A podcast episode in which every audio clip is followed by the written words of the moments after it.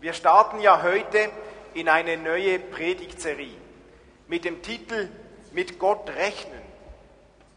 Mit Gott rechnen. Zum einen wollen wir uns damit auseinandersetzen und in den kommenden Wochen darüber sprechen, ob und wie man tatsächlich mit unserem Gott im Alltag rechnen kann. Was bedeutet das? Ist es tatsächlich realistisch, mit Gottes Eingreifen zu rechnen, wenn man krank ist und betet? Ist es tatsächlich realistisch, damit zu rechnen, dass Gott eingreift, wenn man Probleme hat, wenn man am Ringen ist um Antworten? Darf ich mit Gottes Gegenwart ganz praktisch rechnen in meinem Alltag? Wir wollen uns mit diesen Themen auseinandersetzen. Aber das beginnt ja eigentlich schon heute, jetzt hier im Gottesdienst. Mit was rechnest du heute Abend hier im Gottesdienst? Was erwartest du? Mit welchen Hoffnungen, Erwartungen bist du gekommen? Rechnest du mit Gott heute, hier, jetzt? Rechnest du damit, dass Gott zu dir spricht? Ich hoffe es. Und mit dem Theater der Teens sind wir mitten im ersten Thema mit Gott rechnen in unserem heutigen Thema. Mit Gott rechnen in unseren Finanzen. Was bedeutet es, mit Gott in unseren Finanzen zu rechnen? Und wir haben in diesem spektakulären Theater einige Spannungsfelder gesehen, die sich auftun, wenn wir dem Thema Geld begegnen. Auf der einen Seite den Wunsch nach viel Geld und Sammeln, auf der anderen Seite grenzenloses Shopping, noch mehr ausgeben, nochmals abheben, noch eine Handtasche mehr kaufen. Oder ein anderes Spannungsfeld, das da durchgekommen ist, verschwenderisch zu leben oder wo ist das gesunde Mittelmaß mit Sparen? Oder wie kommt man zu Geld? Kommt man ehrlich zu Geld oder betrügerisch, kriminell? Wie kommt man jetzt nun am besten zu Geld? Auf Kosten anderer? Wie viel darf, soll, will ich ausgeben für mich selbst, für andere? Schulden machen? Ich denke, das sind sehr aktuelle Themen gerade in der heutigen Zeit. Nicht nur für die Teenager, sondern ich denke für jeden von uns. Wir sind ja schon als Kinder auch herausgefordert, wie wir mit unserem Geld umgehen. Ich, mir liegen da sehr die Diskussionen noch, mag ich mich erinnern, in unserer Familie, wenn es um die Höhe des Sackgeldes geht. Wie viel bekomme ich nun Sackgeld? Mein Freund hat vielleicht mehr oder weniger. Oder beim Spielen, früher da hat man bei Siedler von Katan noch so gespielt und man hat Schaf gegen Lehm getauscht, so den Tauschhandel. Und heute spielt man nicht mal mehr Monopoly mit normalem Spielgeld, sondern heute hat man schon Monopoly mit Spielkreditkarten. Und je älter man wird, desto mehr entdecken wir, dass gerade der Umgang mit Geld schon lange kein Spiel mehr ist, sondern bitterer Ernst. Wenn wir uns nun heute überlegen, wie rechnen wir mit Gott unsere Finanzen durch, dann habe ich mir so gedacht, die erste Grundfrage, die wichtig ist, wer besitzt eigentlich wen? Besitze ich Geld oder besitzt das Geld mich?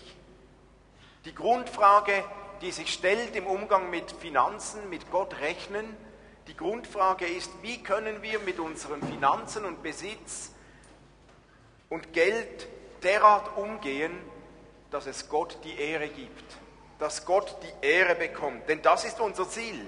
Wir wollen ein Leben leben, das Gott ehrt. Ihr kennt sicher diesen berühmten Vers, wo Jesus spricht, niemand kann zwei Herren gleichzeitig dienen. Er wird den einen vernachlässigen und den anderen bevorzugen.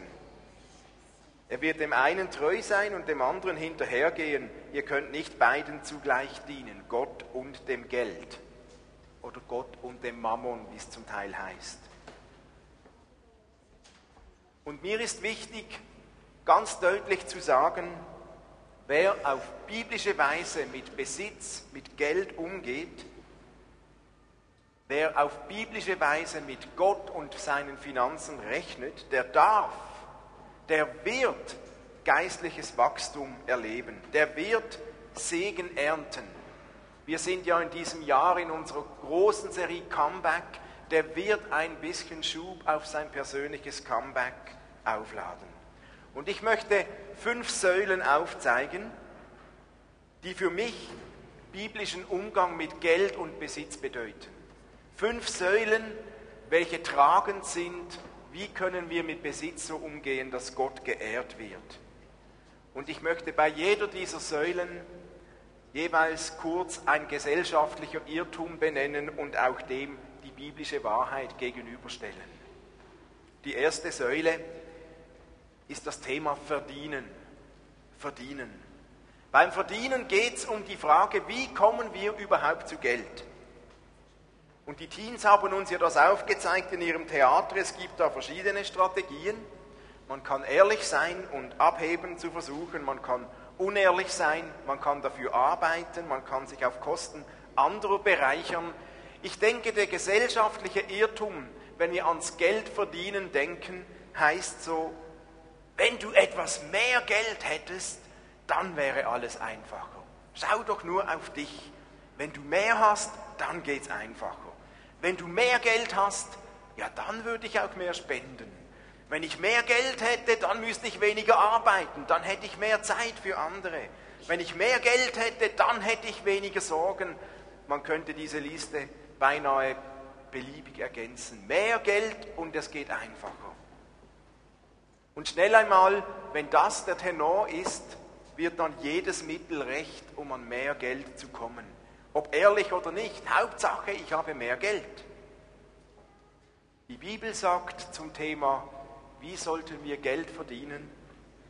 Zum Beispiel in Sprüche 28, wer fleißig ist, wird sich satt essen. Wer nichtigen Dingen nachjagt, wird arm werden.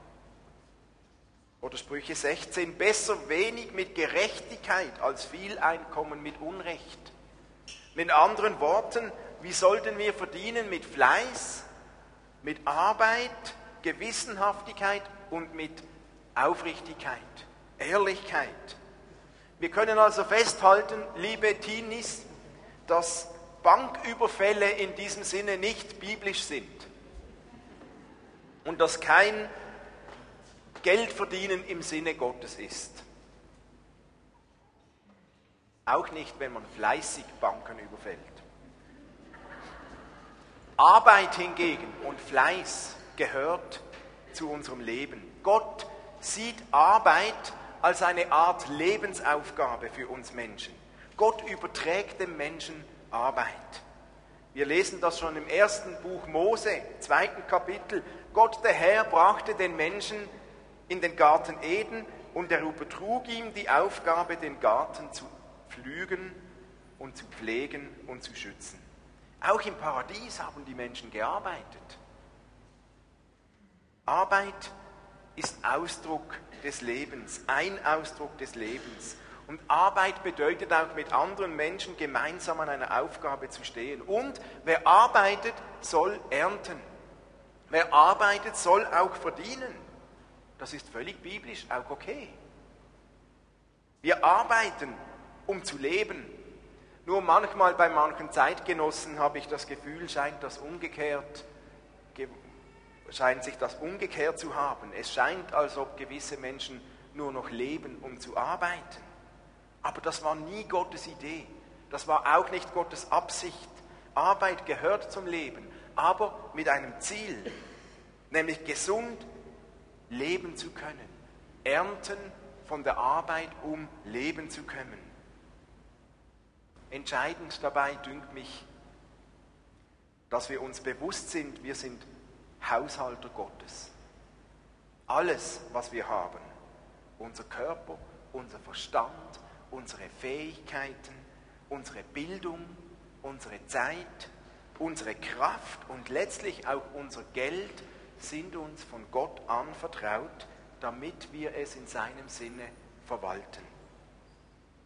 In 5. Mose im 8. Kapitel werden wir aufgefordert, vergesst das nicht und lasst euch nicht einfallen zu sagen, das alles haben wir uns selbst zu verdanken. Mit unserer Hände Arbeit haben wir uns diesen Wohlstand geschaffen. Lasst euch nicht einfallen, das zu sagen. Seid euch vielmehr bewusst, dass der Herr, euer Gott, euch die Kraft gab, mit der ihr dies alles erreicht habt. Ich denke, ein Schlüssel darin im Geldverdienen ist die Dankbarkeit. Dankbarkeit und das Bewusstsein, wem habe ich die Kraft zu verdanken, wem habe ich zu verdanken, was ich habe, was ich kann, bewahrt uns davor, stolz zu werden und arrogant zu werden. Dankbarkeit bewahrt uns auch vor der Gier und führt uns in einen gesunden Umgang mit Verdienen hinein. Dankbarkeit bedeutet auch, zu erkennen, wann es genug ist und dankbar zu sein für das, was wir haben und nicht für das, was ich noch nicht habe. Eine zweite Säule ist das Sparen. Es ist durchaus biblisch, nicht nur zu verdienen und auszugeben, sondern auch zu sparen. Genau. Sparen ist ein Ausdruck von weisem Umgang mit unserem Geld. Der gesellschaftliche Irrtum beim Sparen, der lautet, Geld sparen kannst du dir eigentlich nicht leisten. Manchmal denken wir, ich bin zu jung, ich verdiene zu wenig, ich kann nicht sparen. Oder ich habe Kinder, die kosten so viel Geld im Unterhalt, ich kann nicht sparen. Oder die Ausbildung kostet, ich kann unmöglich sparen. Ich habe gerade ein Haus gekauft, ich kann nicht sparen. Meine Rente ist viel zu klein, ich kann nicht sparen. Die Bibel sagt zum Thema Sparen, Sparen ist klug und Sparen ist eine bewusste Entscheidung. In Sprüche 6 lernen, lesen wir, geh hin zur Ameise, du Fauler, und sieh an ihr Tun und lerne von ihr. Wenn sie auch keinen Fürsten, noch Hauptmann, noch Herrn hat, so bereitet sie doch ihr Brot im Sommer und sammelt ihre Speise in der Ernte. Sieh die Ameise und lerne von ihr. Selbst Ameisen sparen und betreiben Vorsorge. Und wir können davon lernen. Und die Bibel sagt, wer nicht spart, ist anscheinend faul. Oder vielleicht sagen wir zumindest denkfaul. Denn Sparen ist jederzeit wichtig. Und Sparen ist ja nicht nur, wenn ich jeden Monat 10.000 Franken auf die Seite lege, aber jeder in dem Maß, der, der, das möglich ist.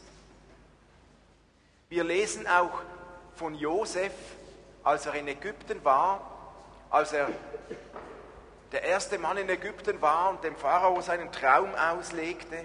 Da lesen wir von ihm, wie er dieses Gleichnis deutet von den sieben mageren und den sieben, fetten Kühen und er sagt, hey, es, jetzt sind sieben gute Jahre, aber es kommen schwierige Jahre. Und Josef sagt dem Pharao, spare in der Zeit, in der Fülle, dann hast du in der Not. Es ist also biblisch vorauszuschauen, vorzusorgen, aber mit Maß. Denn Gott ist es wichtig, dass wir weise sparen. Denn beim Sparen gibt es eine große Gefahr eine Sünde. Und die Gefahr beim Sparen lautet Gier, Horten, immer noch mehr. In dieser Gefahr war der Herr Moser im Theater. Ja, also das wäre das Schlimmste, wenn ich irgendwas verlieren würde. Jesus erzählt ja diese Geschichte von dem reichen Grundbesitzer, der eine besonders gute Ernte gehabt hatte. Der Glückliche weiß gar nicht, wo er all seine Ernte unterbringen soll er reißt seine Scheunen ab und baut noch größere Scheunen und sagt sich, gut gemacht, jetzt bist du auf viele Jahre versorgt. Gönne dir Ruhe, iss und trink nach Herzenslust und genieße das Leben. Aber Gott sagte zu ihm, du Narr, noch in dieser Nacht werde ich dein Leben von dir zurückfordern. Wem gehört denn dein Besitz? Und Jesus schloss, so steht es mit allen, die für sich selber Besitz anhäufen aber bei Gott nichts besitzen. Das ist die Spannung, welche die Bibel beinhaltet beim Thema Sparen. Wir sollen sparen und weise sparen, aber es gibt eine Art und Weise des Sparens, wo die Bibel uns sagt, du Narr, das dient dir nichts. Wir sollen also nicht nur sparen, damit wir selbst immer noch mehr haben, grenzenlos, denn dann kommen wir in diese gesellschaftliche Gierspirale hinein. Wir sollen sparen mit einem Ziel, nämlich Gott zu ehren, weise zu sein, anderen zu dienen. Und das bringt uns zur dritten Säule, Spenden. Wir sollen nicht nur verdienen, wir sollen nicht nur sparen, wir sollen auch spenden. Gott möchte, dass wir spenden, dass wir geben, dass wir investieren, teilen. Der gesellschaftliche Irrtum hier, der heißt, spende nur, wenn es dir nützt. Spende nur, wenn du etwas davon hast, wenn es dir etwas bringt oder am besten gar nicht. Und die Bibel antwortet darauf, geben ist eine Antwort auf die Güte Gottes. Wer gibt, gibt nur etwas von dem zurück, was er empfangen hat. Und die Bibel sieht Spenden als eine Art Säen und Investieren. Paulus sagt im zweiten Korintherbrief, wer sparsam sät, wird auch sparsam ernten. Wer reichlich sät, wird reichlich ernten. Und Paulus ist sich dabei durchaus bewusst, dass man nicht grenzenlos überall alles nur spenden soll. Er sagt nämlich im zweiten Korintherbrief, gebt so viel, wie ihr entbehren könnt. Wenn ihr wirklich dazu bereit seid, kommt es nicht darauf an, wie viel ihr erübrigen könnt. Gott möchte, dass ihr gebt, was ihr habt und nicht, was ihr nicht habt. Denn ihr sollt natürlich nicht so viel geben, dass ihr nachher selbst nicht mehr genug habt. Es geht nur um einen Ausgleich. Zitat Paulus, 2. Korinther 8. Spenden, geben soll eine Art Segnen sein. Wir segnen andere, indem wir etwas geben. Und wer biblisch andere segnet, soll dies nicht nur zähneknirschend tun oder so mit der Haltung, oh, jetzt muss ich halt, dann halt, sondern er soll das aus einer Haltung der Dankbarkeit mit Freude tun. Es gefällt Gott, wenn wir nämlich nicht nur in unsere eigene Tasche sammeln, nicht nur zur eigenen Freude sparen, sondern andere Menschen segnen. Und wer etwas von seinem Geld gibt und andere segnet, der zeigt, dass er etwas verstanden hat von diesem geistlichen Prinzip, ich bin Verwalter und nicht alleiniger Besitzer. Es ist ein Ausdruck der Dankbarkeit.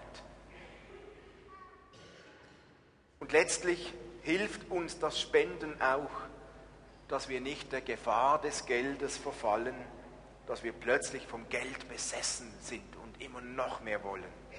Dass wir plötzlich dem Mammon dienen, dem Gott des Geldes. Eine gute Therapie dagegen ist, zu geben, zu spenden. Gott freut sich über freudige Spender. Und nochmals, großzügig in Gottes Augen ist nicht der, der am meisten gibt, sondern der, der das gibt, was er kann und was er gerne gibt, aus Dankbarkeit. Dankbarkeit, die fragt nämlich, was kann ich gerne geben? Und Gesetzlichkeit, die fragt nur, oh, was muss ich geben? Aber Gott möchte nicht Gesetzlichkeit, Gott möchte Dankbarkeit. Und ihr kennt ja diesen berühmten Vers in Maleachi 3, bringt den Zehnten in voller Höhe in mein Vorratshaus, auf das in meinem Haus Speise sei, und prüft mich hiermit, spricht der Herr, ob ich euch dann nicht des Himmels Fenster auftun werde und Segen herabschütte, die Fülle. Spannend dünkt mich, hier ist der einzige Ort in der Bibel, wo wir aufgefordert werden, wir dürfen Gott prüfen. Sonst sollte man das eher nicht so. Aber das steht nur hier. Im Umgang mit Geld dürfen wir Gott prüfen. Wenn wir spenden, wenn wir Geld geben, 10 Prozent, sagt er da, dann verspricht er, dass wir am Ende nicht zu wenig haben, sondern Gott uns segnet in der Fülle. Dabei ist es gut, wenn wir uns überlegen, was denn Segen bedeutet. Segen kann bedeuten, dass Gott uns versorgt mit Geld, mit Materiellem. Kann, aber muss bei weitem nicht. Segen könnte auch bedeuten, dass wir einen Frieden im Herzen spüren Segen könnte bedeuten, dass wir eine unerklärliche Freude erleben. Segen könnte geistliches Wachstum bedeuten. Segen könnte ein Comeback bedeuten. Segen könnte bedeuten, dass wir einfach zufrieden sind. Segen könnte bedeuten, dass uns Dankbarkeit total einfach fällt. Segen könnte bedeuten, dass wir gesegnet sind mit Freundschaften. Segen könnte bedeuten, dass unser geistliches Feuer plötzlich brennt, wie auch immer. Wer sind wir, dass wir Gott vorschreiben würden, wie Segen aussieht? Darum lasst uns nicht die Gefahr, der Gefahr verfallen zu denken, was hier steht, ich muss nur 10% geben, dann habe ich nachher mehr. Wer so rechnet, das geht nicht auf. Aber eines weiß ich. Ich habe mir selbst gesagt, ich werde so gut ich kann alles tun in meinem Leben, dass ich nicht den Segen Gottes verpasse. Und wenn ich irgendwo was lese, wo eine Verheißung des Segens Gottes drin steckt, dann schaue ich konsequent drauf, dass wenn es irgendwie geht, ich was von diesem Segen abbekomme. Und so habe ich mir gesagt, ich, ich versuche dieses Prinzip zu leben und ich bin überzeugt, dass irgendeine Art Segen da drauf liegt. Das steht hier in der Bibel. Eine vierte Säule zu gesundem Umgang mit Geld sind Schulden. Schulden, das, der gesellschaftliche Irrtum, der lehrt uns und sagt, hey, Schulden zu machen ist völlig normal und nicht zu vermeiden. Und wir werden heute so gelockt, ihr kennt das, 0% Finanzierung, jetzt kaufen, später zahlen oder zahlen in Raten, die unbegrenzten Kreditmöglichkeiten der Wirtschaft führt ja dazu, dass wir ständig Dinge kaufen, die wir eigentlich gar nicht brauchen, mit Geld, das wir auch nicht haben. Und so machen wir Schulden. Die Bibel sagt dazu, Schulden sind wirtschaftlich und geistlich und geistlich gefährlich. Wirtschaftlich arbeiten ja, die Zinsen gegen den Schuldner. Manchmal so lange, bis er in der Schuldenfalle sitzt. Am Schluss zahlst du nämlich mehr, manchmal weit mehr als ohne Schulden. Und geistlich läuft man Gefahr, dass man Sklave des Gläubigers wird. Wer zahlt, befiehlt, auch geistlich. Wir lesen in Sprüche 22, wer borgt, ist des Gläubigers Knecht. Und by the way, wenn wir Schulden machen, um alles zu kaufen, dann laufen wir manchmal vielleicht sogar Gefahr, dass wir verhindern, dass Gott uns etwas lehren oder uns segnen möchte. Es könnte nämlich sein, dass Gott uns lehren möchte zu warten und nicht uns selbst alles zu erfüllen. Es könnte sein, dass Gott mich lehren möchte, mit unerfüllten Wünschen umzugehen. Es könnte sein, dass Gott mir etwas schenken möchte, um mich zu überraschen. Und wenn ich alles unbegrenzt sofort kaufe mit Kredit, was auch immer, bis ich selbst Schulden mache, dann könnte ich Gefahr laufen, dass ich Gott die Möglichkeit wegnehme, mich zu überraschen und mich zu segnen. Dann brauchen wir ja Gott auch gar nicht. Wozu denn? Und ich bin mir durchaus bewusst, es gibt beim Thema Schulden auch sehr Unterschiede. Wer ein Haus kaufen will oder bauen will und eine Hypothek aufnimmt, der befindet sich in einem anderen Level von Kreditaufnahme als derjenige, der einen Kredit aufnimmt und Schulden macht, um Dinge zu kaufen, die er sich eigentlich nicht leisten kann. Und die Bibel rät uns da zur Vorsicht. Die Bibel sagt, hey, seid vorsichtig mit Schulden und seid euch bewusst, da liegt eine Gefahr drin, auch geistlich. Wir sollten uns gut überlegen, was wir kaufen, ob wir das brauchen. Und es gilt dieses Grundprinzip, haushalte nicht mit Geld, das du nicht hast. Wer Schulden hat, sollte versuchen, sie beginnen zurückzubezahlen. Egal wie hoch, egal warum Schulden da sind, wer Schulden hat, sollte beginnen, sie zurückzubezahlen. Es ist nie zu spät damit. Und schließlich noch eine fünfte Säule, gesunder Umgang mit Finanzen, das Thema Ausgeben, Geld ausgeben. Wir haben das ja auch im Theater gesehen bei den Teens, Shoppen ohne Grenzen. Und der gesellschaftliche Irrtum da drin lautet ja, Dinge machen uns glücklich. Wenn ich diese Schuhe auch noch habe, wenn ich diese Handtasche noch habe, dann bin ich glücklich. Wenn ich diesen Computer nur habe, dieses Computerspiel, wenn ich dieses Auto habe, dann wäre ich glücklich. Oder dieses Haus, wenn ich endlich mein Haus habe, dann bin ich glücklich.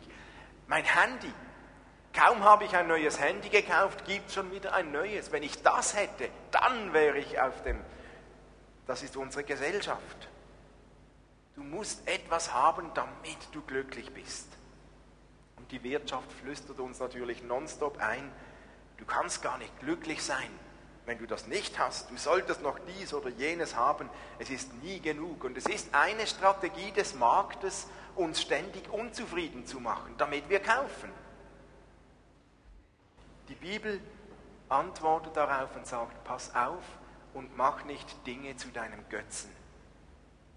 Gott möchte, dass wir nicht das vor Augen haben, was uns fehlt, sondern dass wir das vor Augen haben, was wir haben. Und die Bibel redet von Zufriedenheit und Dankbarkeit. Das Problem bei diesem grenzenlosen Shopping-Wahn ist ja, obwohl ich immer mehr kaufe, es ist nie genug. Es gibt immer was noch Besseres, was noch Neueres etwas, das mir fehlt, das mir fehlt. Im Predigerbuch Kapitel 5 Vers 9 lesen wir, wer am Geld hängt, bekommt nie genug davon. Wer Reichtum liebt, will immer noch mehr. Aber auch hier gilt, alles ist vergeblich. Und Paulus schließt im ersten Timotheusbrief daran an, indem er sagt, die, die unbedingt reich werden wollen, geraten in Versuchungen Sie verfangen sich in unsinnigen und schädlichen Wünschen, die sie selbst zugrunde richten. Da liegt eine Gefahr drin. Und Gott möchte, dass wir lernen, wann es genug ist. Und dass es irgendwann genug ist. Gott möchte, dass wir vernünftige Verbraucher sind, vernünftige Konsumenten sind, dass wir unsere Ausgaben planen, dass wir uns überlegen, brauche ich das nun wirklich, was ich mir anschaffen will? Gott sagt nicht, kaufen verboten. Gott sagt nicht, schaff dir nichts an, sondern er sagt, überlegst dir einfach vorher gut. Mach vor einem Kauf, mach dir mit Gott zusammen Gedanken, was du brauchst und was du ausgeben willst und was nicht. Und dann schaff dir ruhig Dinge an, fröhlich, bewusst und dankbar, aber mit Maß. Es gibt nämlich eine unausweichliche Folge im Umgang mit un, im ungesunden Umgang mit Geld und Besitz. Die unausweichliche Folge, wenn wir nicht gesund mit Geld umgehen, sind Sorgen. Sorgen. Habe ich genug? Wie kann ich meinen Besitz halten? Was kann ich tun, damit es noch mehr wird? Wie werde ich noch glücklicher? Was ist, wenn es nicht reicht? Was ist, wenn es zu wenig ist? Was ist, wenn es dort nicht geht? Was ist, wenn mal was passiert? Was ist, wenn ich krank werde? Was passiert? Huh, hoffentlich ist mein Geld sicher. Sorgen über Sorgen. Und die Bibel ermutigt uns und zeigt uns wie zwei Schlüssel, wie wir mit diesen Sorgen umgehen können. Einmal sagt Jesus selbst in Matthäus 6, deswegen sage ich euch, sorget euch nicht um euer Leben und darum, dass ihr etwas zu essen habt, noch um euren Leib und darum, dass ihr etwas anzuziehen habt. Ist nicht das Leben wichtiger als Nahrung und der Leib wichtiger als Kleidung? Und später, wer von euch kann mit all seiner Sorge sein Leben auch nur um eine kleine Zeitspanne verlängern? Macht euch also keine Sorgen und fragt nicht, was sollen wir essen und trinken. Euer himmlischer Vater weiß, was ihr alles braucht. Euch soll es zuerst um sein Reich und um seine Gerechtigkeit gehen. Dann wird euch alles andere dazugegeben. Und ein zweiter Schlüssel im Umgang mit Sorgen lesen wir im zweiten Petrus, im ersten Petrusbrief, im fünften Kapitel. Werfet alle eure Sorgen auf ihn, denn er sorgt für euch. Zwei Schlüssel, wie wir gesund mit unseren Sorgen umgehen können. Mit anderen Worten, wer so mit Geld umgeht, dass es Gott ehrt, Hier lesen wir, trachte zuerst nach seinem Reich. Wer so mit seinem Besitz umgeht, dass es Gott ehrt, der darf damit rechnen, dass Gott ihn segnet, dass Gott ihn versorgt mit Frieden, mit Dankbarkeit, mit dem, was unsere Seele braucht. Und das hat einen Einfluss, wie wir mit unseren Sorgen umgehen. Und der zweite Schlüssel, manchmal können wir nicht alle Sorgen so einfach loswerden. Aber wir können uns entscheiden, wie wir mit unseren Sorgen umgehen. Ich entscheide mich, ob ich meine Sorgen selbst trage und ob ich fast darunter zerbreche. Ich kann mich entscheiden, ob ich meine Sorgen selbst versuche zu handeln, zu tragen oder ob ich meine Sorgen loslasse und zu diesem Gott bringe. Letztlich entscheide ich, ob ich mich auffressen lasse von den Sorgen oder ob ich sie ablade bei Jesus, beim Kreuz, bei diesem Gott. Die Bibel sagt, werft eure Sorgen auf ihn. Und das ist der Weg zum Frieden trotz der Sorgen.